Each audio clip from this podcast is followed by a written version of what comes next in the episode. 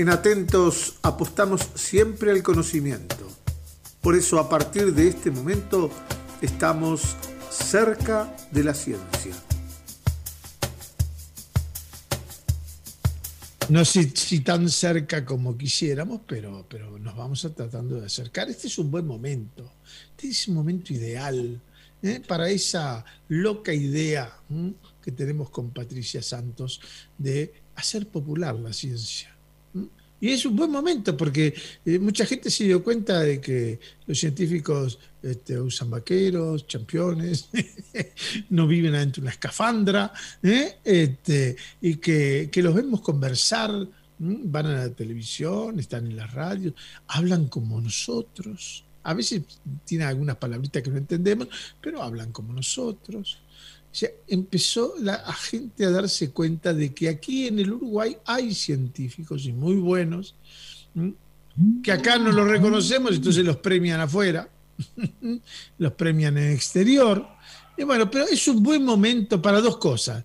Para que el gobierno se dé cuenta, este, el que venga y el que siga viniendo, ¿eh? que hay que ¿eh? apostar a la ciencia, que hay que poner pesitos en la ciencia más que en otras cosas que hay que poner unos pesitos en la ciencia. Y también es un buen momento para que la gente sepa de qué se trata y que no son los extraterrestres, sino que es gente que eh, la necesitamos y mucho. Hola Patricia Santos, ¿cómo te va? Muy bien, y vos, Washington, qué presentación. Así que yo estoy para acá para que la gente y el gobierno ponga pesitos en la ciencia. Me encanta. No, estamos tratando de, ver si hacemos algo, no sé. Pero por supuesto. Ya cambiaron el dial. Dice que ya corrieron el dial, dice no quieren escuchar.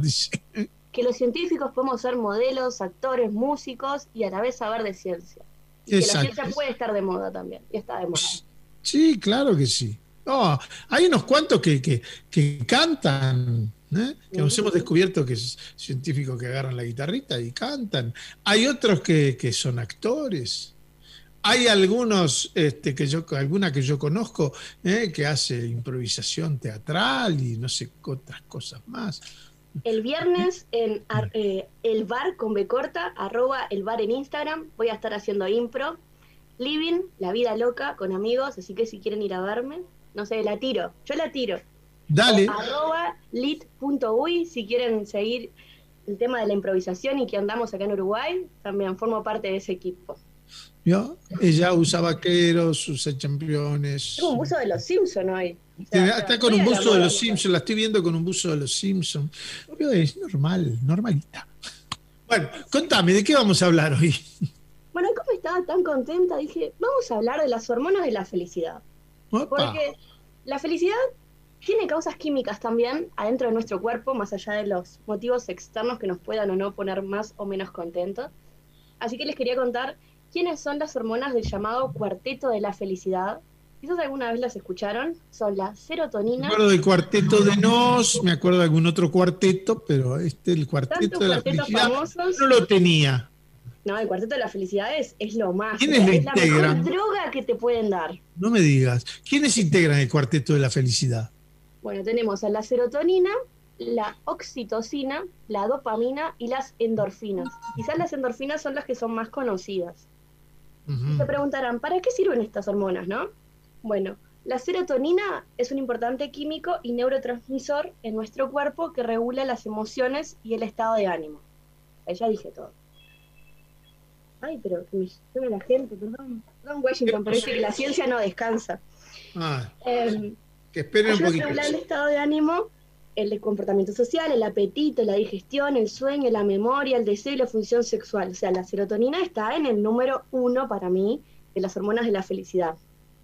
Entonces, es lo que te da la sensación de saciedad, o sea, que no quieras seguir comiendo. También te regula la temperatura del cuerpo, la percepción y la función cognitiva, eh, regula el sueño. incluso han llegado a haber estudios que dicen que tiene un papel importante en la formación y el mantenimiento de la estructura ósea, o sea, de nuestros huesos. La dopamina es el otro, la otra hormona de la felicidad, es la sustancia cerebral que se asocia con el enamoramiento. Ahora que viene el día de San Valentín, también con el bienestar y las sensaciones positivas de los logros. La dopamina es esencial para todo lo que tiene que ver con la motivación, las ganas, el desafío de lo nuevo, porque te da energía, entusiasmo, optimismo. Y también, como actúa en los centros cerebrales del placer, es la que genera a las personas el tema de las adicciones, ya sea a drogas, alcohol, lo que sea, porque regula justamente eso, las sensaciones placenteras. La tercera es la oxitocina, que está relacionada con el desarrollo de, los comportamientos maternales, con el apego.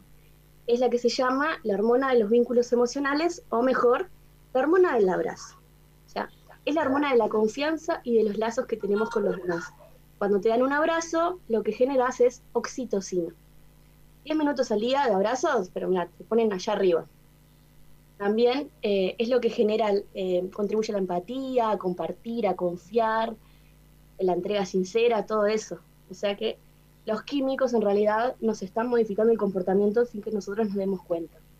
Y las endorfinas, que son quizás las más nombradas, me parece que la gente puede más conocer, es considerada la morfina del cuerpo, porque es un analgésico natural generan como un sentimiento de breve euforia que enmascara el dolor físico. Entonces también eh, afecta también cuando te enamoras, cuando haces ejercicio, cuando estás excitado y expectante, qué palabra complicada, expectante, por algo que te entusiasma o cuando comes algo muy, muy rico. ¿Qué pasa cuando tenemos pocas de estas hormonas en nuestro cuerpo? Bueno, la serotonina dije que era todo lo del bienestar, relajación, concentración, autoestima.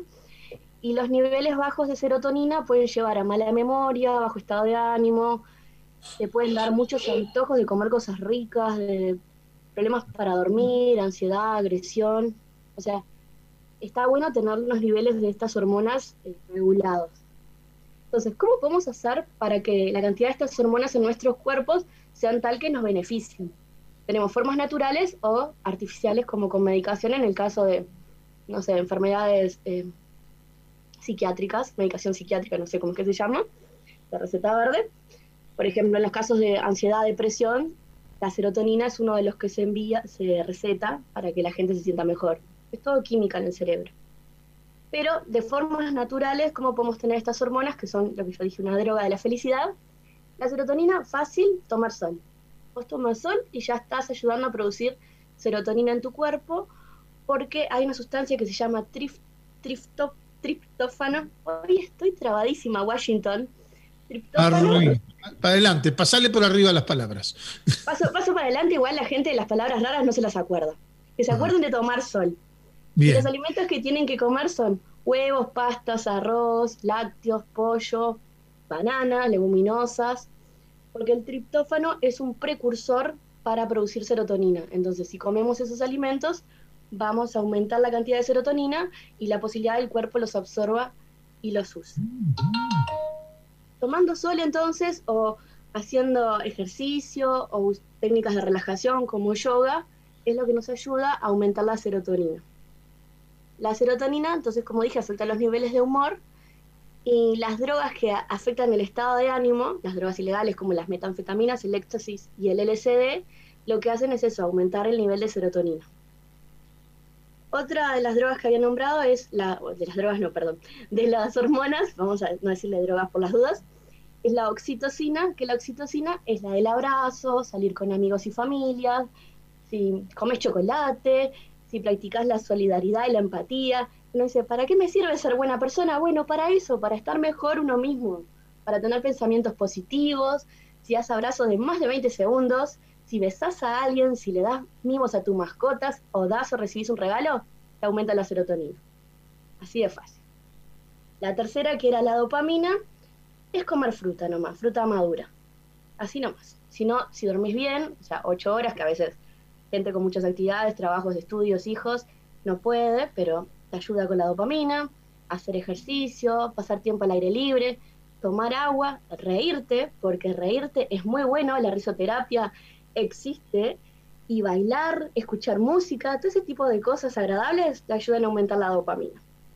Sí, cuando estamos bajones, que en realidad a veces queremos mirar películas tristes y escuchar músicas tristes, en realidad hay que hacer todo lo contrario para revertir el efecto químico de nuestro cuerpo y aumentar la cantidad de estas hormonas de la felicidad. Y las endorfinas, que era la que yo decía que quizás son las más nombradas, es por el tema del ejercicio. Entonces, si uno hace ejercicio o come picante, aumenta la endorfina. También el reírse, eh, no tomar tan personal las cosas que nos dicen otros, correr, cantar, bailar. El chocolate también te genera las endorfinas, o ver películas, series, leer libros que te inspiren, todo eso te ayuda con las endorfinas. Así que les acabo de dar la causa de la felicidad y cómo aumentar la felicidad. ¿Qué más que eso te puede dar la ciencia? Dos veces chocolate. Sí, el chocolate, bueno, sí. para todo el chocolate. Me encanta. ya lo adopté. Me encanta. Sí, obvio. Aparte es tipo, no estoy comiendo porque quiero ser feliz. Ya está. Claro. Estoy comiendo un chocolate. Claro. Ah, seas gordo, no. Tiene que ser amargo, porque el chocolate amargo tiene menos grasa. Incluso el chocolate blanco, por ejemplo, no es chocolate chocolate en realidad. Así que cuanto más cacao puro sea, mejor. Perfecto. Les quiero contar que el martes 9 de febrero de mañana va a haber un evento de, que se llama Empoderando la diversidad en la ciencia, ayer, hoy y mañana, que este evento global está enmarcado entre las, porque esos días antes del 11 de febrero, que el 11 de febrero es el Día Internacional de la Niña y la Mujer en la Ciencia, así que el evento Empoderando la diversidad en la ciencia, ayer, hoy y mañana, eh, se va a dar eh, online como todo lo de ahora, y en este evento virtual, por ejemplo, se va a mostrar el audiovisual que lo hizo el CENUR Litoral Norte de Facultad, que se llama Pech Blenda, y también van a, a, hacer una exposición las ganadoras del Premio Nobel L'Oreal de la UNESCO, Ana de Nicola y Victoria Calzada. Van a haber sesiones de discusión sobre diversidad racial, de género sexual y de discapacidad, así que está muy interesante. así que la semana que viene la niña de la ciencia de este programa va a hablar de las niñas de la ciencia. Y sí, cómo no, porque el, Día Internacional de la Niña y la Mujer en la Ciencia no se puede dejar pasar. Para mí es el día del año, el día de febrero más que San Valentín. Perfecto. Gracias. Eh, tengo que dejarte porque tengo que comer un chocolate. Ah, pues. Yo voy a comprar uno también. Gracias por estar patriciasantosuy.gmail.com me preguntan o si quieren que les dé una charla del Día de la Mujer y la Niña en la Ciencia, pero me avisan y voy. Gracias, Patricia. Nos reencontramos la semana que viene.